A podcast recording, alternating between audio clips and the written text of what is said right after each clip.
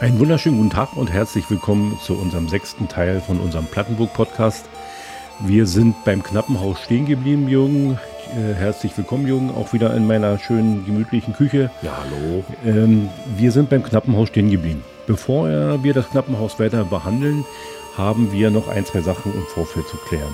Als erstes mal herzlichen Dank an alle äh, treuen Zuhörer, da gibt es so ein, zwei, die warten dann schon jeden Mittwoch äh, auf die Online-Stellung äh, des nächsten Podcasts. Da möchte ich mal erwähnen, unser ehemaliger Koch, unser Ronny mit Spitzname Mobby, der ist einer von denjenigen, die da ganz treu äh, diese Geschichte verfolgt von der Plattenburg. Und natürlich viele andere, die uns im Umfeld so kennen, die sind ganz heiß drauf, die nächste Folge zu hören. Und wie gesagt, einen großen Dank. Und ähm, bleibt weiterhin schön dabei. Wir haben noch viele Sachen zu erzählen. Dann hat ähm, eine Geschichte haben wir verkehrt erzählt. Jürgen kann da mal kurz was zu sagen. Wir hatten nämlich den einen Bischof, der angeblich in Pritzwalk gestorben ist, der ist woanders gestorben. Ja, dem ist nicht so, sondern äh, der letzte Bischof der Prignitz, Busso von Alvensleben, ist zu Wittstock gestorben. Das heißt, die Havelberger Bischöfe waren nicht mehr in Havelberg, sondern in Wittstock. Wir hatten das, glaube ich, im zweiten oder im dritten Teil ja. haben wir das noch mal, äh, hatten wir das schon so nebenbei erwähnt.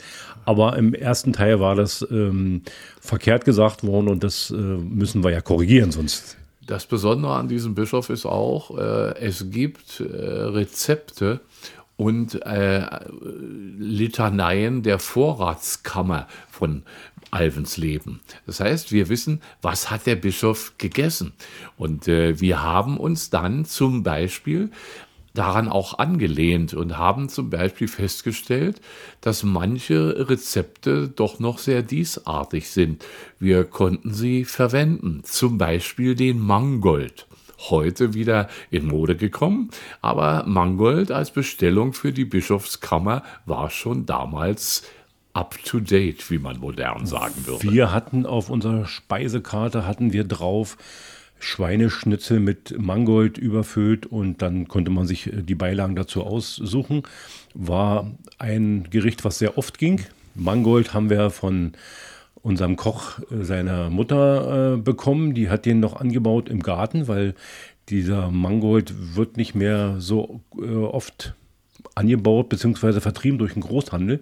Dadurch haben wir uns Privaten gesucht und äh, wie gesagt, von unserem Koch, die Mutter, die hat im Garten angebaut und von der haben wir dann immer so alle fünf, sechs Wochen große blaue Tüte voll mit äh, Mangold äh, bekommen, den dann hat, äh, den Moppi dann zurecht gemacht hat schön mit Sahne und abgelöscht mit Weißwein und so. Das war wirklich immer sehr lecker.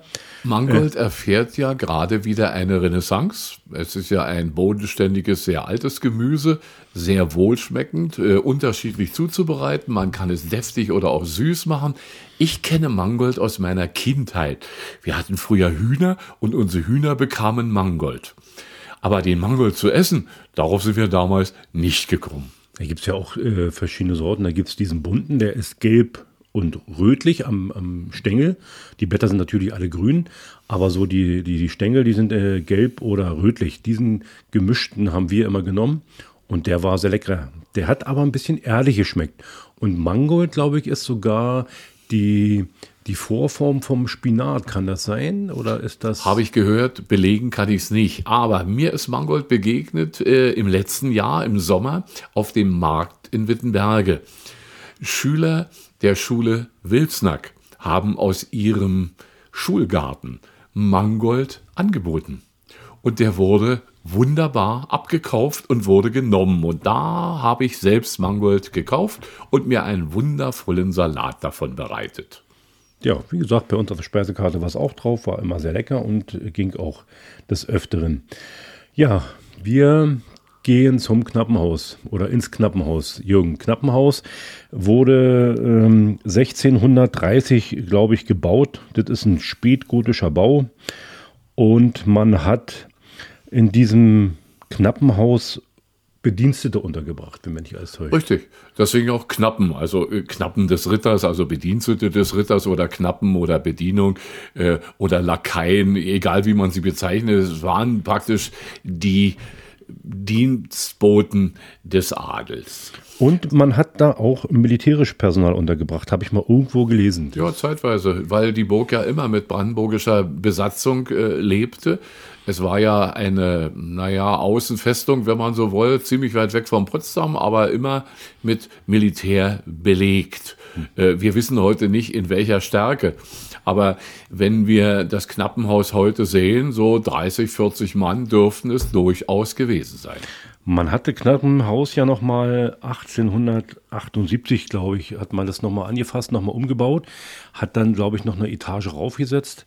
Man hat dann ähm, oben so eine Spitzbögenfenster äh, reingesetzt. Ja, das ist eigentlich typisch. Diese, äh, diese Gauben, die wir jetzt sehen, sind eigentlich als Spitzbogen typisch äh, für die Spätrenaissance äh, des 16. Jahrhunderts. Und typisch das, der Dreiecksgiebel, der gebaut wurde. Äh, die wurden auch damals 1630 gebaut, aber wie gesagt, 1878 hat man dann auch die Raumstruktur etwas äh, verändert in diesen Räumlichkeiten und äh, beziehungsweise in, in diesem äh, großen äh, Anwesen. Und man hat dann von außen äh, noch zwei Zugänge geschaffen, die waren vorher auch nicht gewesen. Und man hat ähm, dann diesen Kellereingang, den man da sieht heutzutage, heißt es mm, der warte mal, Fledermauskeller, genau. Äh, aus dem einfachen Grunde, weil ähm, da im Februar kommt immer die untere Naturschutzbehörde. Genau, und die kontrollieren nämlich oder ähm, nehmen auf, wie viele Fledermäuse unten im Keller sind, weil die Fenster zum, zum Innenhof sind offen und äh, über Winter, weil wir haben da unten ist eigentlich äh, Gewölbekeller, Kreuzgewölbe. Und der ist aber teilweise mit Feldstein gemauert und teilweise mit äh, Backstein gemauert. Und in diesen Ritzen von diesen Feldsteinen und ähm, dadurch, dass diese, dass das Knappenhaus sich ja bewegt, wir hatten ja darüber schon mal gesprochen in einer der letzten Folgen, dadurch, dass es ja an dieser alten äh, Burgmauer angebaut wurde, entstehen überall Ritze und Schlitze. Und in diesen äh, überwintern die Fledermäuse. Und ähm, wir haben vor, ich glaube, waren es sechs oder sieben Jahren, haben sie äh, aufgenommen fünf verschiedene Arten von Fledermäuse. Unter anderem zwei vom Aussterben bedrohte. Das war, glaube ich, die eine war die Mops-Fledermaus. Die hat da so ein, die sah wirklich aus vom Gesicht her wie so ein Mops. Und dann gibt es eine Wasserfledermaus, glaube ich. Die, die beiden waren wohl vom Aussterben bedroht und die hat man da gefunden. Und da geht man jedes Jahr rein und nimmt dann praktisch den Bestand auf und ähm, guckt, äh, wo die oder wie sie sich vermehren, beziehungsweise ob dann äh, rückgängig ist die Sache. Und man hat damals auch äh, darauf plädiert, wenn das mal umgebaut werden sollte, dass man äh, die Kellerräume doch so schafft, dass die Fledermäuse da Platz haben zum Überwintern. Als ihr Refugium und das sollte bleiben. Richtig.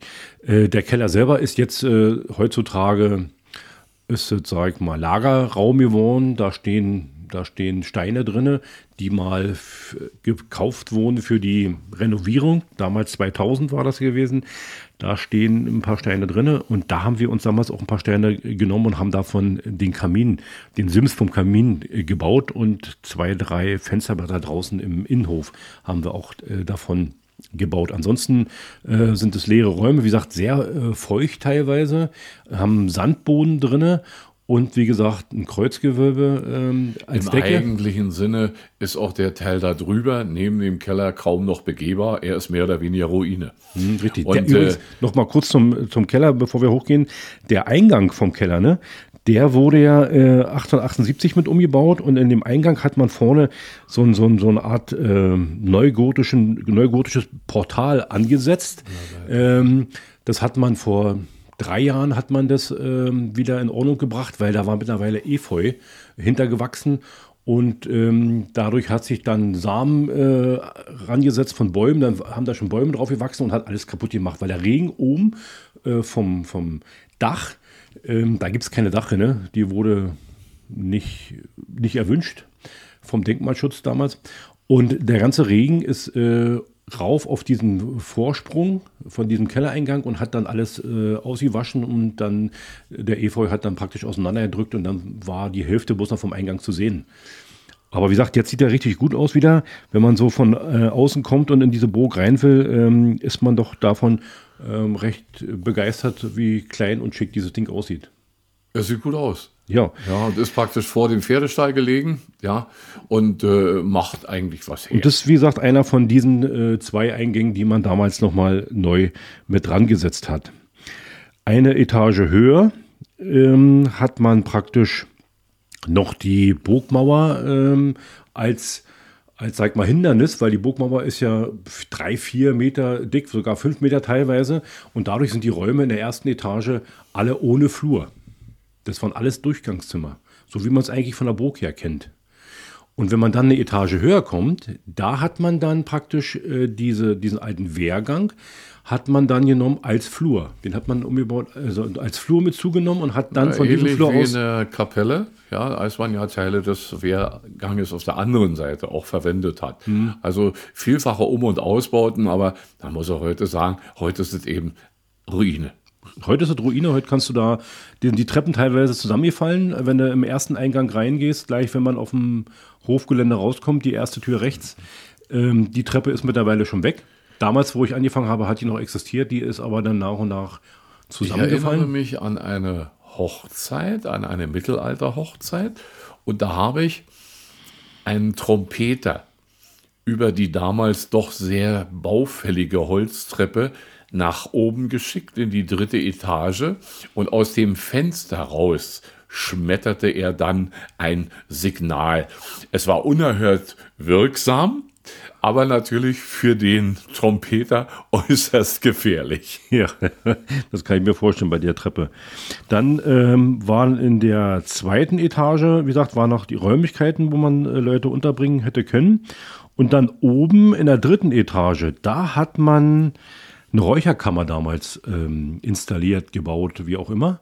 War wohl üblich äh, in den äh, damaligen Jahren, dass man im Boden von so einem Gebäuden immer eine Räucherkammer hatte. Die ist mittlerweile zur Hälfte zusammengefallen. Man sieht aber, dass da oben viel äh, gemacht wurde, weil die Wände sind da teilweise schwarz. Und es musste auch mal gebrannt haben. Ähm, war ja damals oftmals typisch, dass man durch, ein, durch eine Räucherkammer oder irgendwelche Balken hatte. Das hat man dann wohl wahrscheinlich nicht so bedacht. Äh, findet man heute immer wieder. Haben wir selbst bei unserem Haus gefunden, dass man. Im Mittelalter äh, nannte man Küchen und Küchenbereiche oftmals auch Schwarzküche. Das heißt, viele, durch das offene Feuer bedingt, viele Abgase, äh, Phrasen, Dämpfe gingen durch die Wände und Luken und manchmal durch Abzüge, äh, die wir heute kaum noch kennen. So nannte man das oftmals auch Schwarzküche, also neben den Räucherkammern. Mhm, genau. Und wie gesagt, das sieht man da oben noch, aber das muss da, wie gesagt, gebrannt haben. Ein Teil ist da zusammengefallen und man sieht auch teilweise noch die schwarzen Brandflecken. Ist aber Gott sei Dank wahrscheinlich glimpflich ausgegangen. Wir kennen das ja von der Plattenburg, die hat ja so ein, zwei Brände mittlerweile hinter sich. Man hat damals ähm, zu, vor, also erste, vor dem Ersten Weltkrieg und so hat man die Räumlichkeiten in einer, im Knappenhaus hat man genutzt als ähm, äh, Gutsräume beziehungsweise als äh, Lagerräume für Bürozeugs. Äh, man hat da die Gutsverwaltung untergebracht. Und die haben da teilweise drin gesessen und haben die als Arbeitsräume genutzt. So waren die letzten Übermittlungen. Und dann, wie gesagt, im Zweiten Weltkrieg. äh, Als Gefangenenlager Nee, waren nee als, nicht als Gefangenenlager. Da waren die nach, nach dem Zweiten Weltkrieg die Um- und Aussiedler untergebracht. richtig die Umsiedler. Die anderen waren ja unten im Die Burgkeller. waren im Burgkeller, ja. Richtig. Die Um- und Aussiedler und die sind, die letzten sind, glaube ich, 64, 64 sind die letzten Sind- Umsiedler. raus da und seitdem stand, äh, steht der Knappenhaus eigentlich leer. Ja. Und verfällt immer mehr nach Ist und dem nach. Verfall preisgegeben und wird, wir hatten es ja erwähnt, durch Eisenanker zusammengehalten, dass äh, der Bau an sich nicht auseinanderfällt. Also hier ist auch dringender Reparaturstau und Bedarf für eine Rekonstruktion. Und dieses Knappenhaus zu rekonstruieren und in einen neuen Zustand zu versetzen von der Idee her, das kostet etlich viel Geld. Also wir hatten ein Angebot, wir haben uns äh, mal mit einem Architekten reingewagt. Ähm, der Architekt war aus Pritzwalk und das Baubüro hießen die, genau. Und ein bisschen Schleichwerbung hier machen. Und ähm, die haben äh, mal alles aufgenommen, weil da gab es noch keine vernünftige Zeichnung mehr, alles aufgenommen. Und da haben wir uns einen Plan ausgedacht, wie man das Knappenhaus umbauen könnte, so dass man das nutzen kann für Gastronomie beziehungsweise für Unterbringung äh, als Hotelzimmer. Aber wie so eine Art Bettenhaus. Wir haben äh, dann geplant, äh, vom Innenhof her eine Fachwerkkonstruktion anzusetzen, dass man in die erste Etage in diese Zimmer kommt, separat von außen dann. In der zweiten Etage brauchten wir das ja nicht mehr. Da war ja dann diese, ähm, dieser Wehrgang wieder als Flur äh, genutzt. Aber in der ersten Etage konnte man das nicht machen. Und deswegen hatten wir gedacht, wir machen da eine Fachwerkkonstruktion. Und unter dieser Fachwerkskonstruktion, praktisch die Zimmer, die dann praktisch im Erdgeschoss waren, da hätte man dann schöne Balkons ähm, zum Sitzen äh, machen können, zum Innenhof her. Wäre bestimmt, ne? Genau, wäre bestimmt äh, schön geworden. Das einzige Problem, was wir dann äh, am Anfang nicht bedacht hatten, war dann, wenn man da natürlich Veranstaltungen hat, ist es natürlich da im Innenbereich der Burg äh, manchmal sehr laut. Vor allen Dingen, äh, wenn dann diese Töne vom Aquamaria Festival dann über den Hof sausten, da ist doch manchmal äh, das eine oder andere Glas dann aus dem äh, Schrank gefallen. Die Konstruktion äh, bzw. der Umbau sollte 1,9 Millionen kosten damals. So waren die äh, Schätzungen für diese ganze Geschichte. Das größte Problem, wie gesagt, sind aber die Arbeiten, um das Haus, äh, um das Knappenhaus erstmal zu bewähren, also vom Grund her Feuchtigkeit rauszukriegen, dann stabil zu machen, weil wir hatten zu unserer Zeit teilweise die Durchgänge von einem Raum zum anderen, das war im hintersten Bereich, haben wir schon abgestützt mit Balken. Und wo wir jetzt raus sind nach ähm, das haben wir vor sieben oder acht Jahren gemacht und wo wir jetzt raus sind, hat man gesehen, teilweise war so weit eingerissen äh, über den Türen, dass wenn wir den nicht abgestützt hätten, wahrscheinlich schon runtergekommen wäre. Also da ist wahrscheinlich erstmal in der Gründung äh, was zu machen, um überhaupt erstmal das Haus anfassen zu können. Ja, in der Zuge, die Gemeinde Plattenburg hat ja eine Machbarkeitsstudie äh, machen lassen, die hat 60.000 Euro gekostet. Und in dieser Machbarkeitsstudie hat man dann ja auch unter anderem Knappenhaus mit reingenommen. Und die sind gelandet bei 21 Millionen. für die gesamte Burg. Für die gesamte Burg. Ja. Für die gesamte Burg ohne Nebenkosten. Also kann man sich vorstellen, was das alles kosten würde, dann mit Nebenkosten.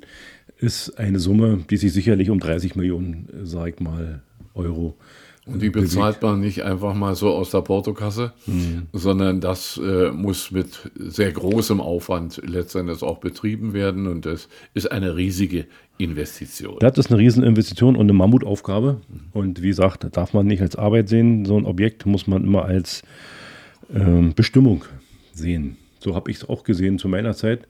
Äh, für mich war es natürlich viel Arbeit, aber ich habe es mehr oder weniger als als Schicksal gesehen, dass man so eine Burg äh, da pachten und führen kann. Wir haben Jod Knappenhaus soweit abgefrühstückt. Irgendwie kommen wir zum, zum äh, Tordurchgang, sag ich mal. Gehört ja eigentlich unmittelbar zum Knappenhaus mit zu. Ja. Äh, an diesem Knappenhaus, äh, an diesem Tor, äh, Torbogen äh, mün, ähm, ja, mündet ja praktisch das Archiv. Wir haben überlegt, was ist mit Archiv gemeint. Ne?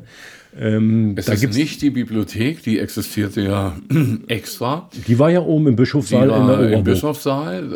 Äh, nein, äh, hier lag, wenn wir heute Archiv sagen, wir wissen es nicht genau. Äh, sicherlich Dokumente, Prozessakten und dergleichen Dinge mehr. Denn die Saldern haben, wie übrigens beim Adel üblich, in den einzelnen Jahrhunderten sehr viele Prozesse geführt. Es gab also dicke Aktenordner mit Prozessunterlagen. Ich möchte erinnern an die Geschichte mit dem geliehenen Geld für den Schutzbrief. Über 20 Jahre wurde prozessiert mit den von Quitzus. Und es gab eine ganze Menge mehr. Übrigens, auch die Quitzus waren ja berühmt für ihre vielen Prozesse, die sie führten. Dasselbe könnte man auch für alle Adelsgeschlechter der Prignitz nennen. Ich weiß, dass auch die ganz edlen zu Pudlitz in der Umgebung eine Menge von Prozessen geführt haben. Äh, die von Rohr, die von Winterfeld, die von Podbielski und wie sie alle hießen. Prozessieren war für den Adel so eine Art Volkssport. Okay, und deswegen wahrscheinlich Archiv. Also wie ja. gesagt, da ist es nicht hundertprozentig überliefert. Wir haben auch mal in irgendwelchen Zeitschriften bzw. Büchern geguckt. Da gab es keine genaue Überlieferung. Ne? Aber das heißt bis heute Archiv. Wir hatten zu unserer Zeit da diesen Teil umgebaut als Werkstatt. Mhm. weil es war einfach notwendig, äh, da eine Werkstatt äh, vor Ort zu haben, weil da war immer was zu reparieren, Tische, Stühle. Zeitweilig gab es ja einen angestellten Hausmeister.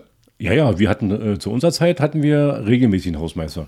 Und ähm, da wurden dann Regale gebaut und äh, wie gesagt, die Bänke draußen mussten wieder auf Vordermann gebracht werden. Unsere Bänke, die draußen standen, mussten wieder dadurch durch die Witterung und so äh, repariert werden. Also da gab es genug zu tun und deswegen haben wir da unsere Werkstatt äh, untergebracht.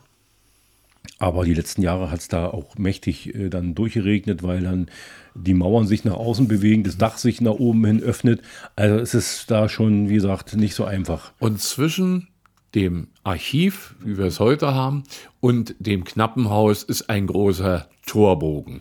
Der Haupteingang vom Prinzip. Eigentlich der Haupteingang der Burg. Früher sicherlich einmal mit Zugbrücke versehen. Aus den Unterlagen der Burg kann man entnehmen, es wird wahrscheinlich noch ein oder zwei kleinere Ausfallstore gegeben haben. Wir wissen aber heute nicht mehr, wo sie liegen. Heute ist natürlich die Zugbrücke weg und der mit Katzenpuckeln gepflasterte Weg führt in die Burg hinein. Interessant ist der Durchgang. Im Durchgang steht eine Skulptur aus Sandstein.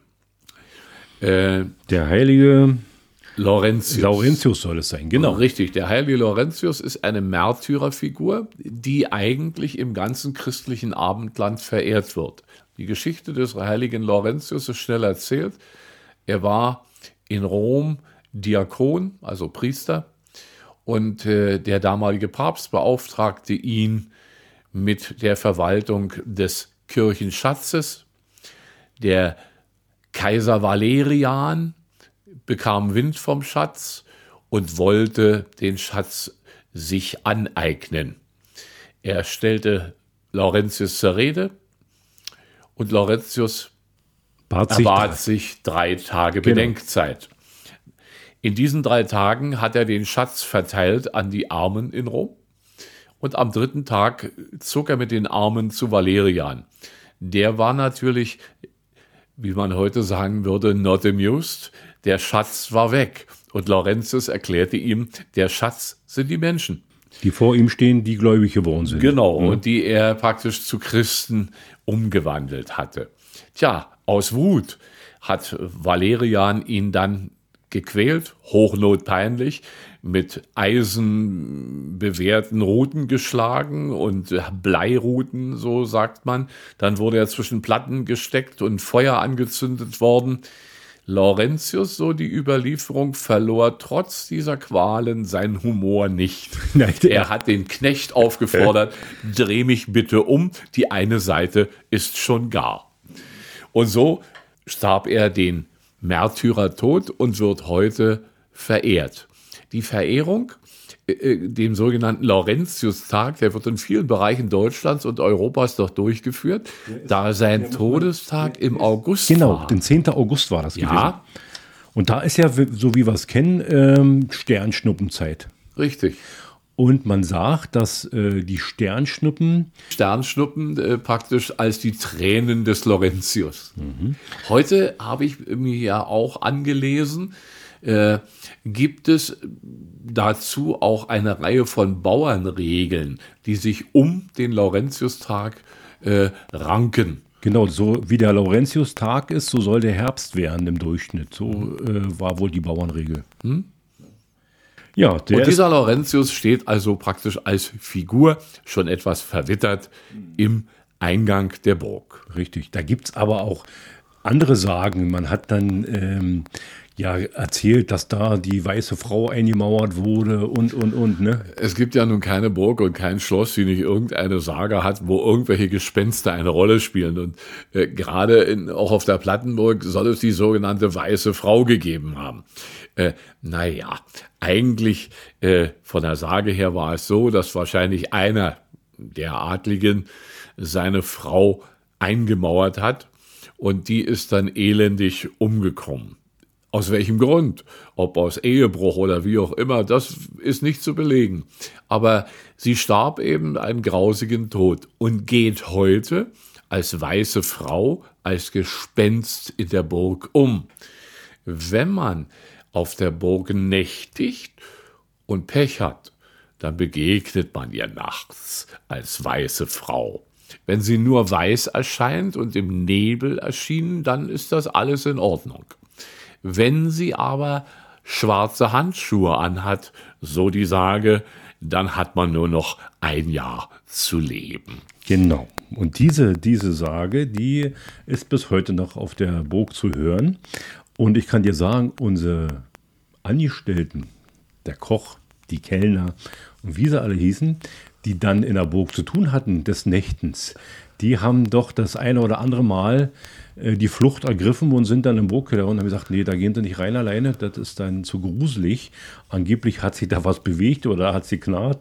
Also da können so äh, ein, zwei Leute können da wirklich äh, Geschichten erzählen davon. Ja, äh, das gehört ganz einfach dazu.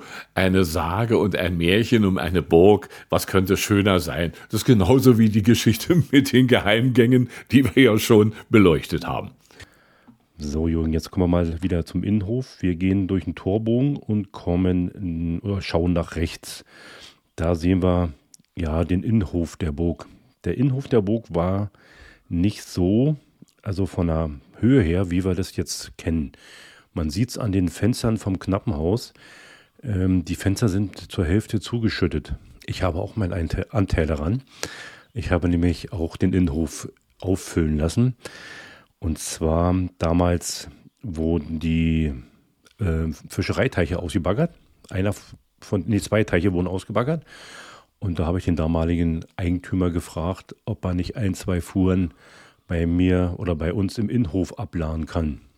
Die sollten nicht ganz so nass sein, weil ähm, da viel Motter drin war. Aus diesen ein, zwei Fuhren wurden dann 25 Lkw-Ladungen, wie 50 LKW-Ladung voll, die dann im Innenhof abgekippt wurden. Und dann kam ja Erdreich auch noch drauf, ne? Nein, war nur dieser Boden. Das war, das, so. das war dieses Problem. Dieser Boden, der war ja. trotzdem noch so mit Wasser vollgesogen, dass ähm, wir den erstmal zwei, drei Wochen liegen lassen mussten. Dann habe ich das alles breit gemacht, weil der Innenhof, muss man dazu sagen, der Innenhof sah früher aus wie eine Baustelle. Da war in der Mitte ein Kieshaufen, der war äh, verwittert. Und hügelig. Und hügelig. Wir konnten da im Innenhof nichts stellen, was dann hätte vernünftig äh, gerade gestanden hätte. Deswegen musste man da meiner Meinung nach ein äh, bisschen nachhelfen und auf, auffüllen. Deshalb habe ich, ähm, hat sich angeboten, dass er mir da die ähm, Erde hinfährt. Aber wie gesagt, es war Morast. Und ähm, wir hatten ein großes Problem, denn wir hatten in acht Wochen äh, stand das Mittelalterspektakel vor der Tür. Muss man dazu sagen, dieses Spektakel findet ja schon sehr lange statt, immer in der dritten Juniwoche. Genau, und da war im Innenhof, äh, wie auch äh, Vorburg und ähm, alles, was so zum Burggelände gehört, werden ja mit Stände versehen. Und ähm, auch der Innenhof, äh, da sind immer diese ähm, diese Bars, beziehungsweise, wie hieß denn der Wilde Hahn, glaube ich, hieß äh, diese, diese. Also eine nachgestellte Taverne. Richtig, die war aber immer richtig voll und auch richtig schick gewesen. Da gab es dann auch diesen Kräuterschnaps, äh, wie hieß denn der? Ähm, den haben die selber gemacht. Der hat doch recht äh, oftmals den Kopf sehr verwirrt, nachdem man da so zwei, drei getrunken hat. Wir haben ja Erfahrung mit solchen Schnaps. ja, die haben wir ja selber gebraut und gemixt. ja, jedenfalls. Ähm, hatten wir das dann aufgefüllt und hatten natürlich das Problem, äh, dass es zwischendurch geregnet hat. Wir haben natürlich schön eingesät alles, haben dann auch mit Kalk gearbeitet, weil der Boden relativ sauer war. Und es fing an zu sprießen und zu grünen, aber äh, der Boden war nicht trocken gewesen bis zum Spektakel. Und dann haben sie natürlich so ein, zwei Fahrzeuge richtig festgefahren in diesem äh, Modder, sag ich mal, der noch da war. Und die Leute, man kann ja immer sehen, wenn da das Spektakel vorbei ist, wo dann die Lauflinien der Leute sind, die waren alle wirklich modderig. Danach konnte man eigentlich nochmal anfangen, alles neu einsehen und ähm, zum Spätsommer hin war dann alles so, dass man das äh, vernünftig gebrauchen konnte. Wir haben es ja vielseitig genutzt. Ich denke daran, dass wir auch Tafelrunden draußen gemacht haben. Mittlerweile war ja die Grasdecke da ich erinnere mich zum Beispiel an eine Hochzeit von unserem Fleischermeister Hildebrand aus Kletzke, der uns ja viel Wurst produzierte. Seine Hochzeit fand im Innenhof statt. Richtig, da haben wir Pagoden aufstellen lassen. Dann haben wir sogar eine Tanzfläche aus Holz äh, da ähm, hinbauen lassen, weil die wollten, die haben, was haben die gemacht? So eine Art äh, Brunch haben sie gemacht. Ne? Also die ja. ging mittags los und ging dann bis 18 Uhr. Aus 18 Uhr wurde dann 20 Uhr und dann teilweise sogar 21 Uhr, weil dann das doch so schön war und kein Ende gefunden hat. Und die hölzerne Tanzfläche war sehr belebt. Ja, richtig. Äh, also das war eine von den Sachen. Da hatten wir ähm, eine Mittelalter-Hochzeit. Nee, wir hatten eine normale Hochzeit draußen, Mittelalter natürlich auch, äh, so eine Tafel, äh, Tafelrunde.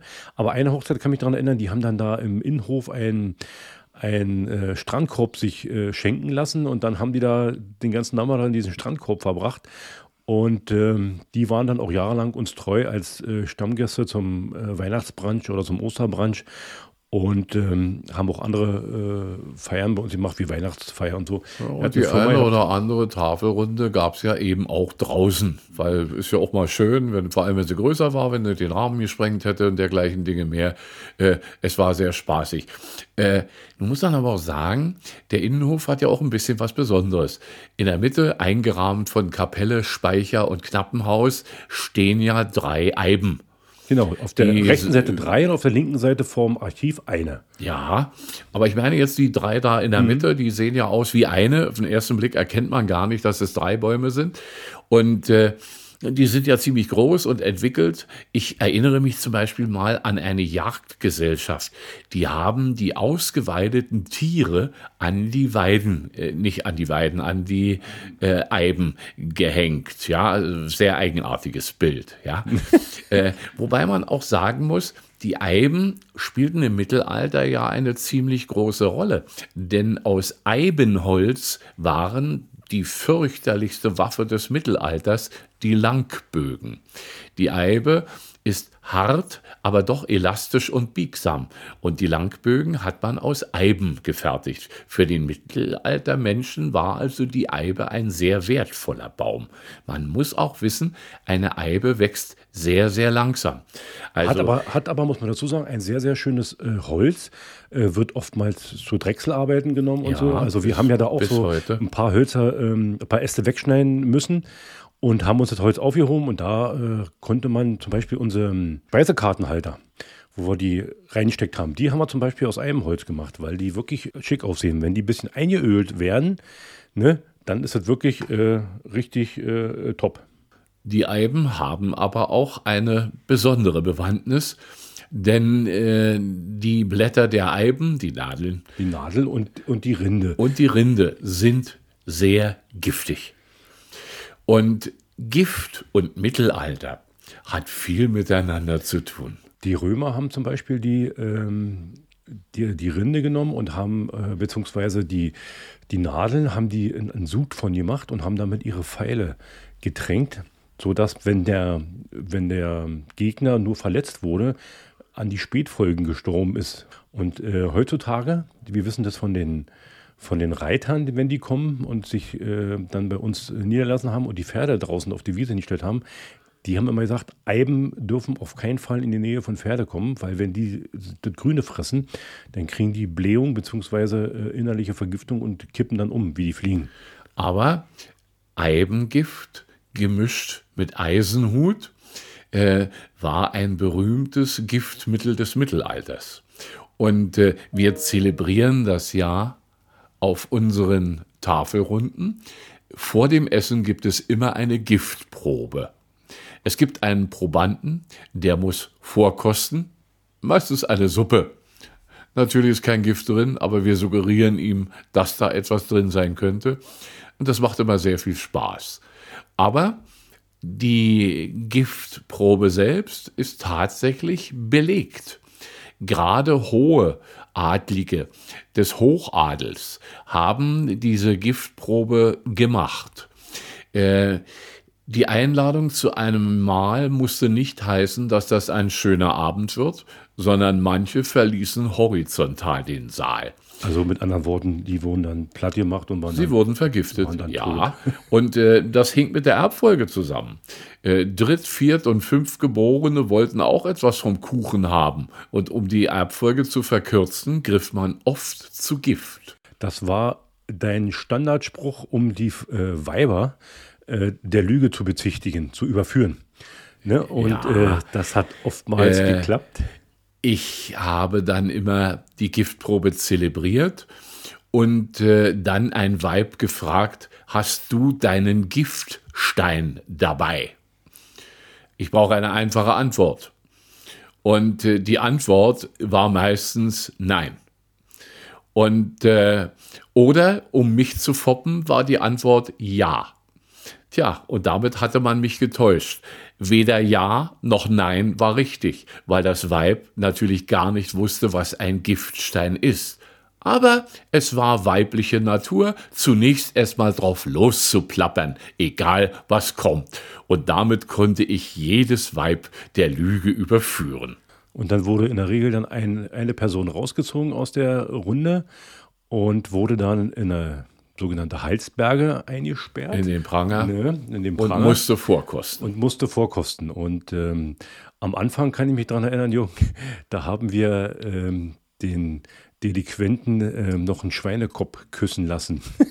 Die feine Schnauze. Genau. Das, ja, äh, das war aber noch bei den Räuberabenden, ne? Nee, das war auch war noch. auch schon auf der Burg, ja? Auf der Burg hatten wir am Anfang das auch noch gemacht. Haben wir aber nachher weggelassen, weil wir gesagt haben, äh, Schweineköppe ist dann für manche doch nicht äh, ganz so ästhetisch. Und da wir ja in einer Gesellschaft leben, die immer mehr zu Vegetariern und Veganern und äh, ähm, Grünzeugfressern wird, sage ich mal jetzt mal so übertrieben, ähm, haben wir uns da ein bisschen, sag ich mal, dran gehalten und ähm, haben dann diesen Schweinekopf weggelassen, haben dann aber diese Giftprobe trotzdem äh, zelebriert. Ähm, wir haben auch mal, wenn dann äh, das Weib zu diesem zugehörigen Delinquenten äh, rumgezuckt hat, haben wir dann aber meistens noch ein anderes Weib äh, aus der Runde genommen, die dann diesen äh, Delinquenten freiküssen musste. Das war natürlich für diejenigen dann halt immer nicht so schön. Ja, der Freikuss, äh, den gab es tatsächlich. Also auch das ist keine Erfindung von uns, aber es war natürlich immer ein Gaudi, wenn ein fremdes Weib plötzlich knutschte. ja. Und äh, sorgte dann immer für Aufregung. Am Abschluss äh, gab es dann immer einen scharfen Trunk, der doch auch zur Belustigung führte, denn der war derartig scharf, dass der Delinquent oftmals brennende Augen bekam. Ja, der, da war immer gesagt, der brennt nicht nur einmal, sondern zweimal, einmal beim Trinken und einmal beim Wenn Trinken. Wenn er wieder rauskommt. Genau, und ähm, der war dann immer sehr, wir hatten da so eine Spezialfirma aus Bayern, von denen haben wir bezogen äh, diesen Schnaps, der hieß Krabbel die Wandenuff. Und das war ein Chili-Schnaps. Und den haben wir meistens noch gemischt mit einem schönen Knoblauch-Schnaps. Äh, und ein Hauch Tabasco. Und ein Hauch Tabasco. Und das war immer unser äh, Gift. Ähm, Trunk, also nicht unser Gifttrunk, sondern der Trunk, der äh, diesen wenn man diesen, dieses Gift zu sich genommen hat, ähm, etwas entkräftigen sollte. Ja, dass er ihn rausspülen sollte, war natürlich auch gelogen, aber es, der Gaudi war groß. Ja, derjenige hat dann meistens äh, den Abend nicht mehr allzu viel Alkohol getrunken, weil dieser Geschmack äh, ihm den ganzen Abend begleitet hat. Ja, Jung, äh, wir haben aber auch, äh, beziehungsweise du hast ja bei den Tafelrunden immer noch ein erotisches Wort von dir gegeben. Ja. Wir haben ja, ich glaube in der dritten oder vierten dritte Folge, glaube ich, war es, haben wir ja gesagt, dass wir das nachholen werden. Ähm, eines der Liedchen, die du da von dir gegeben hast, das war einmal der Schnurr die Bo, den machen wir ein bisschen später und einmal war es das Lied der Karmeliter. Das Lied der Karmeliter. Das fand ich immer am besten. Das kam auch immer sehr gut an. Man sollte da schön auf den Text hören. Der ist äh, sehr lehrreich. Und Jung, ich glaube, du hast das äh, sicherlich im Kopf, hast da nochmal reingeschaut und kannst Ja, den habe ich ja nun lange nicht gemacht, aber natürlich. Äh, der Karmeliter ist, äh, geht zurück auf den Text von François Villon. François Villon, ein Franzose, lebte von 1431 bis 1465. Er war also relativ jung, hat aber trotzdem ein sehr interessantes Werk hinterlassen an Gedichten und Liedern. Viele haben sich an Villon versucht, unter anderem der berühmte Klaus Kinski, der füllte ganze Seele mit Villon. Aber in der DDR war es Horst Drinda, manchen bekannt als Kapitän in der Fernsehserie genau, zur See. Zur See richtig. Auch Drinda hatte ein Villon-Programm. Aha, das wusste ich noch nicht. Und äh, ja, also Villon spielt eine ganz große Rolle äh, und so habe ich ihn mir gerne zur Brust genommen. Hier jetzt der Karmeliter.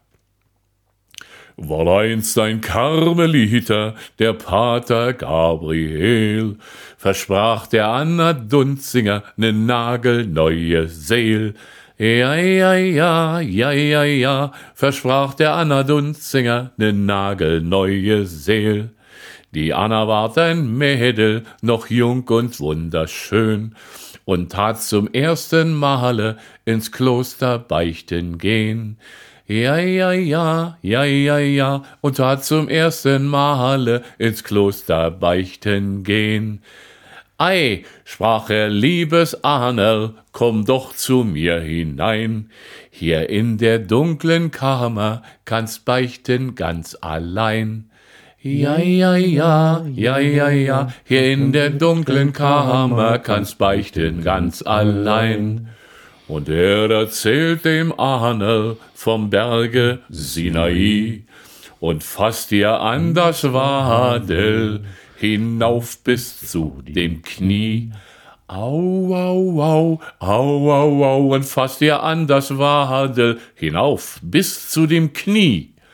Nicht nur auf Haupt und Glieder ruht die geweihte Hand, er senkt sie langsam nieder bis ins gelobte Land. Au, au, au, au, au, au, er senkt sie langsam nieder bis ins gelobte Land. Ei, sprach er, liebes Ahne, greif in die Kutte Maus und hol mir meinen Priesterstab, den Segen Gottes raus. Ja, ja, ja, ja, ja, ja, und hol mir meinen Priesterstab, den Segen Gottes raus. Bald schwanden ihr die Sinne, genüsslich sank sie hin. Da hat's nen kleinen Knacks gegeben, die neue Seel war drin. Ja, ja, ja, ja, ja, ja, da hat's nen kleinen Knacks gegeben, die neue Seel war drin. Drum all ihr kleinen Mädchen, wollt ihr ne neue Seel? Dann geht's zum Karmeliter, zum Pater Gabriel. Ja, ja, ja, ja, ja, ja, dann geht's zum Karmeliter zum Pater Gabriel. Ja, Jürgen, das waren immer so die kleinen Liedchen, die du gespielt hast und getrallert hast. Wie gesagt, ähm, der kleine Schnurribo war ja auch noch einer von denen, die damals ähm, dann ihren Anklang funden, äh, fanden. Erotisch Lied und erotisch Gedicht sind immer gut und kommen immer gut an. Genau.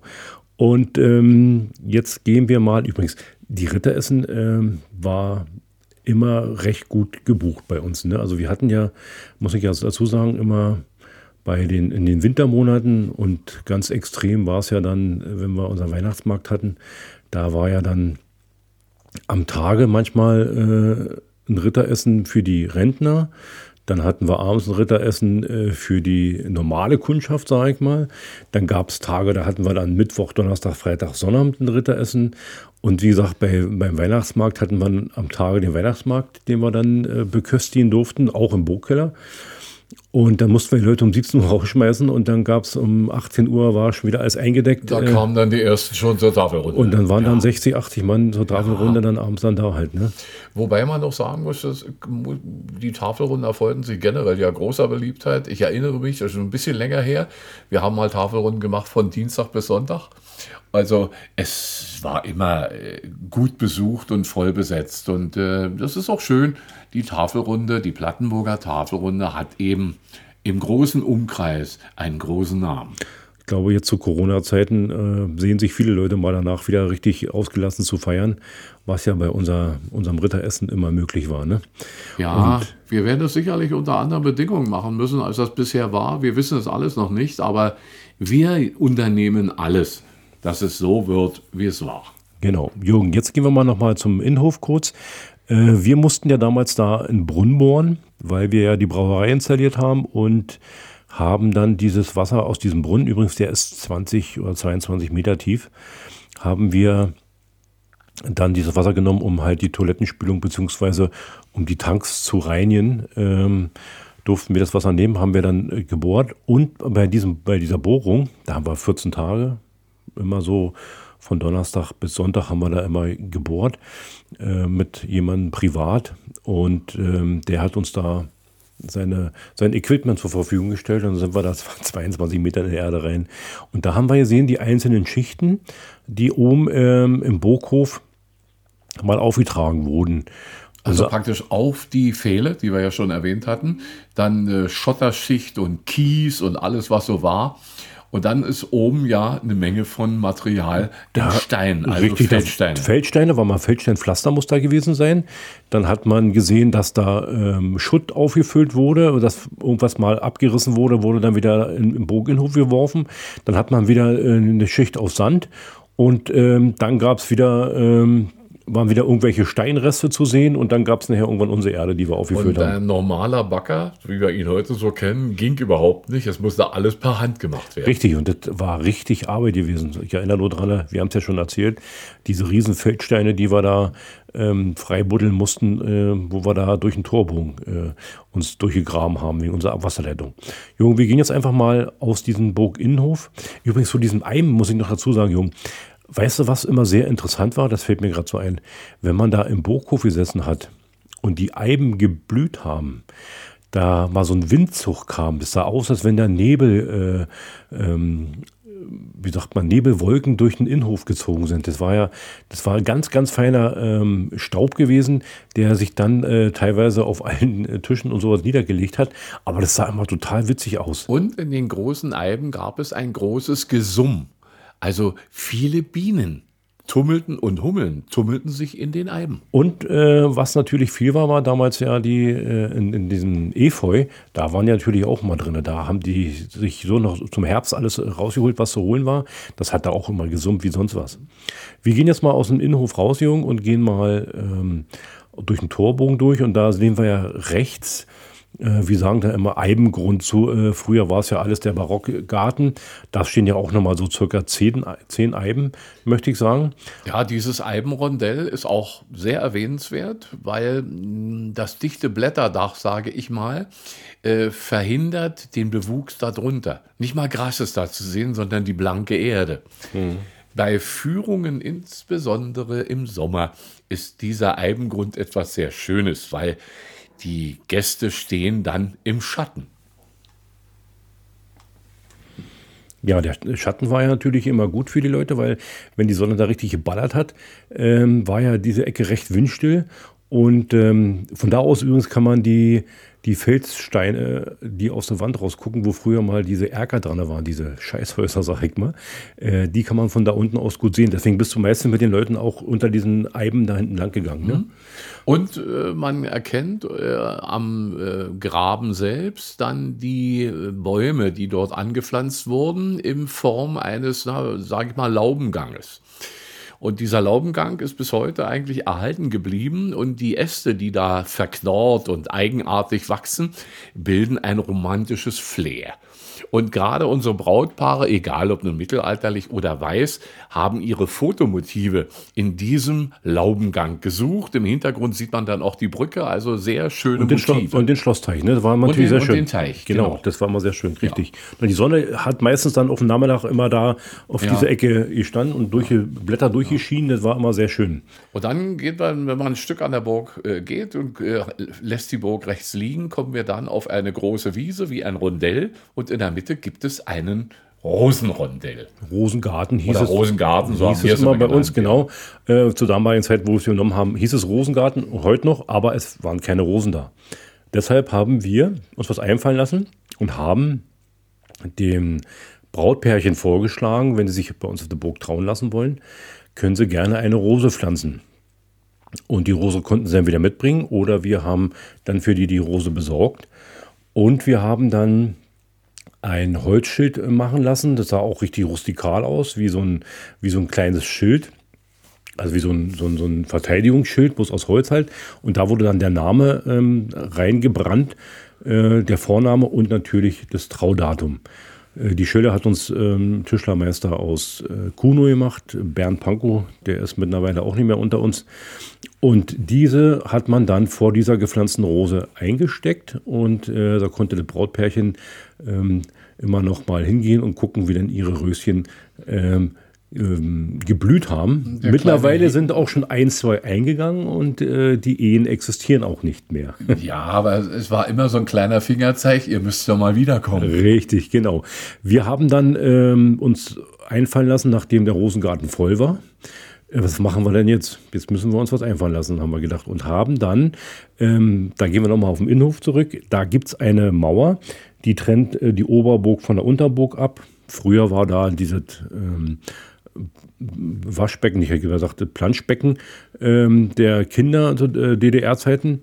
Und da ist eine Mauer, die oben äh, mit einem Steinzaun versehen ist und die fällt langsam auseinander. Die wollten wir erneuern und wollten dann natürlich Plätze freilassen, wo dann das Brautpaar die Ziegelsteine, die dann eine Firma in Havelberg für uns angefertigt hätte, einsetzen. Natürlich auch mit äh, Vorname und äh, mit dem Traudatum. Ist aber leider nichts geworden, weil der Denkmalschutz bzw. die Gemeinde das nicht so, hm, nicht so gut fanden oder halt äh, sind da nicht mitgegangen. Deswegen ist die Sache gestorben. Und wir haben dann die letzten zwei Jahre in der Hinsicht nichts mehr unternommen. Und äh, um nochmal zurückzukommen auf das Rosenrondell. Ich erinnere mich, damals waren es noch nicht alles Rosen, es waren noch andere Blumen noch in dem Rondell. Ich erinnere mich an eine große Mittelalter-Hochzeit.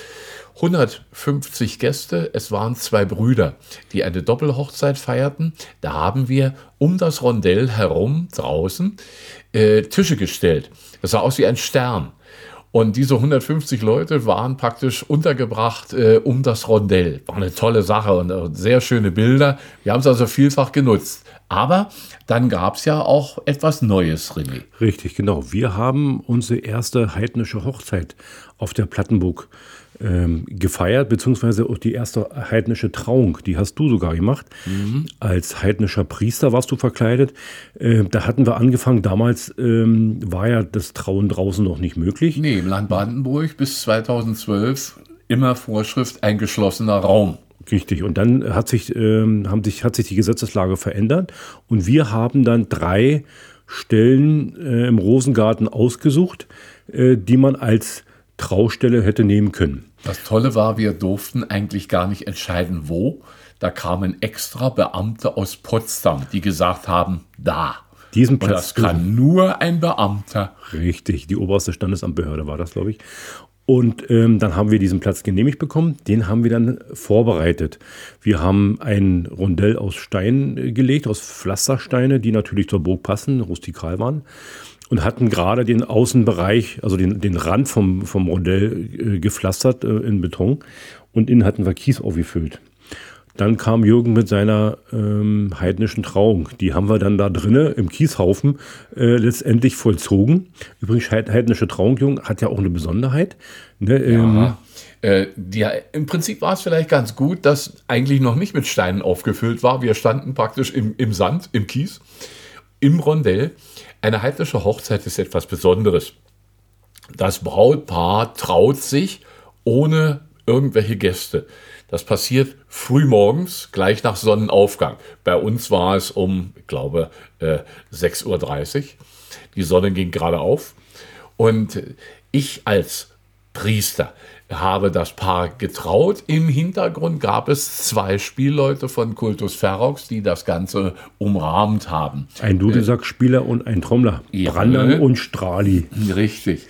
Und äh, das Besondere war eigentlich, dass man die Umgebung einbezog. Also äh, Wasser, Erde, Luft und gleichzeitig die Verbindung zu den Himmelsrichtungen Osten, Norden, Süden herstellte.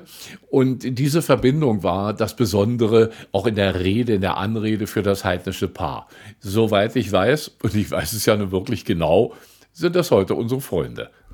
Genau, äh, Gades und Chris, äh, die kommen aus Berlin, ist ein Pärchen, was damals uns noch fremd war. Mittlerweile sind sie gute Freunde geworden, kommen auch regelmäßig äh, uns besuchen weil aus der Großstadt möchte man doch gerne mal entfliehen und dann sind wir hier auf dem Land natürlich genau der richtige Ausgleich. Aber es blieb ja nicht bei den Mittelalter-Hochzeiten und bei den heidnischen Hochzeiten, sondern es hat sich ein bisschen mehr getan auf dem Bereich. Genau, wir haben ja dann ähm, generell die Hochzeiten bei Schönwetter draußen äh, gemacht. Die meisten Pärchen haben es draußen äh, haben wollen. Ähm, kurios war dann halt nur, äh, da mussten wir unseren Nachbarn Bescheid sagen, wenn er dann angefangen hat, da Rasen zu mähen oder so. Das war dann oftmals nicht so gut. Aber wir haben es dann äh, mit ihm klären können, dass, wenn wir eine Trauung haben, haben wir ihm Bescheid gegeben und dann äh, haben bloß die Hühner im Hintergrund äh, geschnattert, beziehungsweise der Hahn gekräht. Äh, wir haben dann ähm, draußen in diesem Rosengarten unseren Sektempfang gemacht.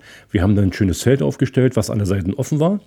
War ein weißes Zelt, äh, 60 bis 80 Mann haben da untergepasst. Wir haben dann vor der Burg äh, sogar ähm, an der Burgmauer ein bisschen gepflastert, so zwei Meter in der Breite und fünf Meter in der Länge, sodass wir da unser Kuchenbuffet und sowas aufstellen konnten. Und dann haben in der Regel die Brautpaare, die sie draußen trauen lassen, wie gesagt, draußen Sektempfang gemacht, Kaffeekuchen gemacht.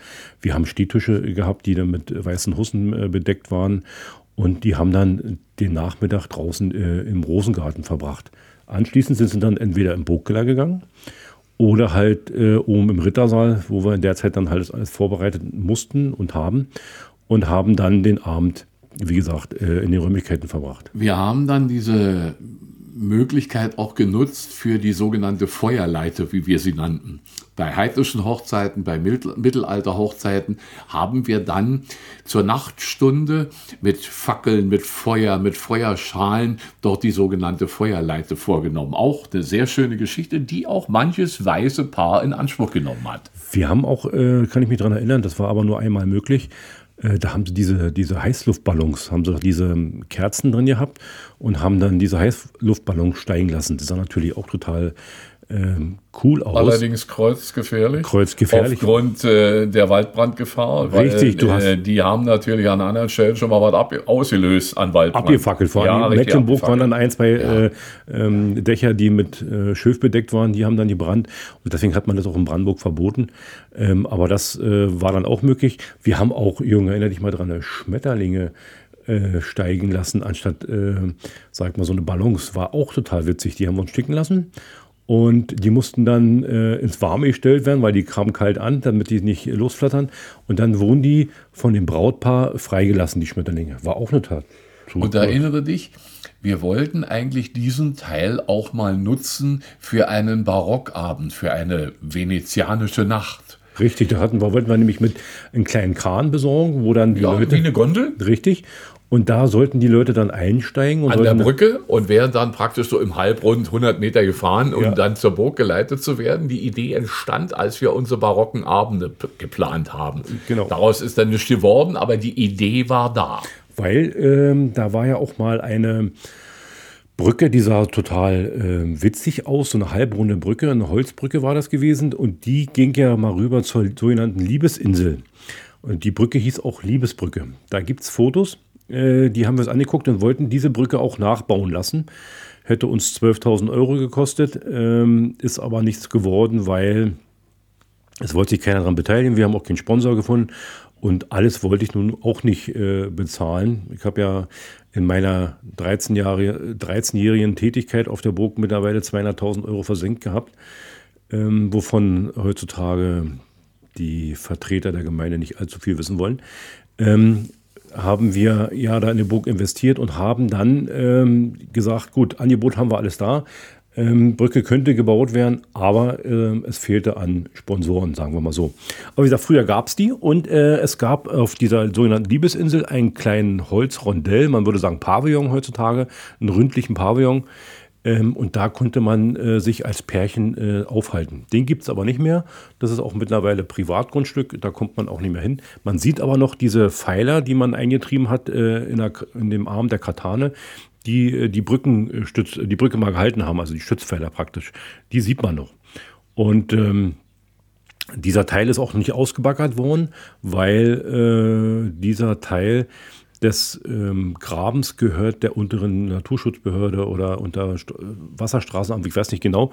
Der Teil ist noch nicht ausgebaggert. Der Rest wurde ja vor fünf, sechs Jahren mal komplett äh, bis auf den ähm, Leben, Grund ausgebaggert. Das Interessante, da haben wir erstmal gesehen, wie tief die Gräben eigentlich sind. Ja, sieben Meter. Ja, sieben bis acht Meter, also schon gewaltig.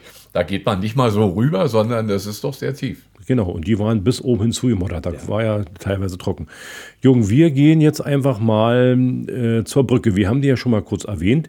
Diese Brücke, die wir da vorne jetzt sehen, die ja aus Feldsteinen gemauert äh, ist, die gab es früher ja so nicht. Früher war es eine Zugbrücke. Die war aus Holz. Und die Zugbrücke hat man 1834 ähm, erneuert äh, bzw. ausgetauscht gegen diese jetzige Steinbrücke. Die Steinbrücke hatte eine Besonderheit. Äh, man hat Sandsteinpfeiler als äh, Begrenzung für diese Brücke genommen. Die ging bis vorne hin äh, zur Mühle. Und diese hat man dann ähm, 1997 hat man diese Brücke rekonstruiert. Man hat dann diese Sandsteinpfeiler weggenommen. Man hat dann jetzt Metallgerüst äh, befestigt. Hat man jetzt aus Ziegelsteine hat man dann einzelne Pfeiler gemauert und dazwischen sind jetzt, äh, ist jetzt ein Eisengeländer. Früher, wie gesagt, gab es das nicht. Da wurde dann waren die Sandsteine. Die, die Brücke ist mittlerweile, muss man auch dazu sagen, so befestigt worden, dass Busse drüber fahren. Ja, das war ja auch die wichtig. Richtig, richtig befestigt worden. Also ich kann, und das habe ich auch immer praktiziert, mit meinen Touristenbussen über diese Brücke fahren. Viele haben sich nicht getraut, weil die doch relativ eng ist. Ja. Und äh, wenn ein längerer Bus war, hat man da doch Schwierigkeiten, ähm, rumzukommen. Da ne? rumzukommen. Ne? Aber meistens hat es geklappt. Ja, oftmals geklappt, weil die Rentner müssen heute bis vor der Tür. Ja, das gefahren. ist so. Am besten immer direkt vor die Tür und dann aussteigen und rein in die Kneipe. Mal erstmal auf Klo. Ja. Und dann in die Kneipe, ja. weil Klo war immer ganz wichtig. Ja. Äh, da war immer der erste Gang hin. Ähm, Jung, und da an, unmittelbar an dieser Brücke grenzt ja das sogenannte heutige Schweizer Haus. Früher war es das äh, Torhaus. Äh, da hat man das Wachpersonal untergebracht. Und daraus wurde dann ursprünglich, also jetzt das jetzige Schweizer Haus. Ich habe mich immer gefragt, warum heißt das Ding Schweizer Haus? Ich war der Meinung, äh, du kannst mir da gerne korrigieren, äh, dass da Schweizer Personal untergebracht war als Wachpersonal. Heute kennt man das ja von der Schweizer Garde. Ähm, weil die so korrekt und ähm, diszipliniert waren, äh, war ich der Meinung, dass deswegen das Ding Schweizer Haus heißt. Ja, wir hatten hier keine Schweizer. Äh, die Idee mit dem Schweizer Haus geht auf das Barock zurück und eigentlich, wenn man so will, auf die Königin Marie Antoinette, äh, die Königin von Frankreich. Sie hat in Versailles ein Dörfchen bauen lassen, das Fontanon, und äh, hat sich tatsächlich Schweizer geholt und ein kleines Dorf geschaffen, als Insel neben dem barocken Garten. Und die Idee, äh, in die Landschaft ein sogenanntes Schweizer Haus zu setzen, daher stammt der Name, äh, hat sich dann sehr schnell verbreitet in Europa. Ende des 18. und im ganzen 19. Jahrhundert entstanden überall im Plattenlande sogenannte Schweizer Häuser. Es war in, da konnte man Lustwandeln, einen kleinen Garten drum bauen, das hat man genutzt als, heute würden wir sagen, Café, manchmal zur Gaststätte umgebaut. Wir finden es im Plattenlande überall, selbst an der Küste, baute man Schweizer Häuser. Hat man denn da gefeiert in diesem Haus? Oder ja, gefeiert was in dem Sinne eigentlich nicht, aber oftmals zum Lustwandeln, zum Verweilen auf Bänken in den Räumen und oftmals zum Kaffee trinken, Kaffee, Kuchen, Tee, Aha. also Tea Time, äh, um das englische Wort zu, äh, mal zu bewegen. Übrigens, hier ganz in der Nähe haben wir ein weiteres Schweizer Haus.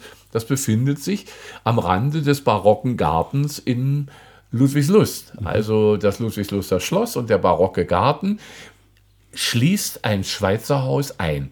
Heute auch mit Kaffee. Aha, gut. Äh, dieses Schweizer Haus heute ist ja kein Kaffee, sondern gehört ja ein Herrn Hellwig. Und der hat ja jetzt da ähm, Unterkünfte geschaffen, 18 Betten, hatten wir schon mal drüber geredet.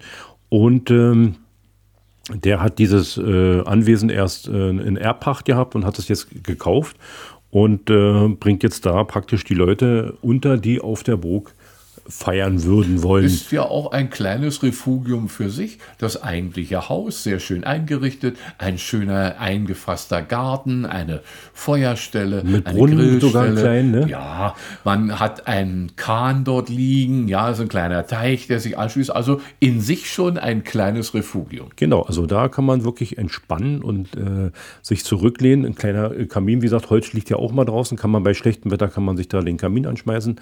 Ähm, ist nochmal unterteilt in äh, einen linken und einen rechten Eingang. Der linke Eingang ist, äh, kann man separat buchen. Da passen, äh, passt ein Pärchen rein. Da ist sogar ein Klavier drin. Da kann man sogar mit Klavier spielen und so. Also sehr niedlich gemacht und äh, empfehlenswert. Aber der Herr Helwig ist natürlich auch sehr traurig, dass im Moment auf der Burg nichts passiert, weil das merkt er natürlich an seinen Buchungszahlen auch. Äh, diese sind, sind, sehr rückläufig. Wir haben uns hier am Sonntag äh, mal getroffen und zusammengesetzt und äh, haben uns darüber unterhalten, wie man denn die Burg vielleicht wieder beleben kann. Er hat da seine Ideen, ich habe da meine Ideen mit zugegeben und äh, wir werden sehen, was daraus wird. Übrigens, Idee, eine der großen Ideen war auch mal ein, eine virtuelle Führung äh, durchzuführen. Wir machen es ja vom Prinzip her jetzt hier mit unserem Podcast, aber ich hatte damals mal die Idee, ähm, den Leuten dann ein, ein Gerät in der Hand zu drücken, äh, wo die Leute dann praktisch ähm, an bestimmte Punkte langgehen können und sich dann diese Punkte erklären lassen können. Ja, digitale Führung, ne? Na, äh, Audi. Äh, Oder Audio-Guide, ja, so genau, das so heute. So ja. Audio-Guide, genau, so ja. nennt man das heute. Äh, das war mal die Idee. Ähm, Wäre auch sicherlich gut angekommen, ist aber erstmal eine kostspielige Sache. Und da streiten sich die Geister natürlich wieder, wer bezahlt sowas. Ähm, aber das wäre natürlich gut gewesen, weil die Leute hätten dann diese Punkte, die wir jetzt praktisch hier so durchgegangen sind in unserem Podcast, hätten die dann abgehen können und äh, man hätte dann an jedem Punkt, wo man dann ist, sich diesen Punkt erklären lassen können. Ich habe es mal erlebt in ähm, Schloss Granitz, glaube ich, war es auf Rügen. Das fand ich sehr schön. Das haben sie auch dann im Raum mit, ähm, mit Projektoren und so ähm, an die Wand geworfen, die Geschichte. Also das fand ich sehr schön und das wäre wahrscheinlich auch gut für die Buch gekommen. Also wenn mal irgendjemand hier zuhört, ähm, der die Absicht hat, vielleicht die Plattenburg mal zu übernehmen. Das wäre, denke ich, äh, eine gute Sache.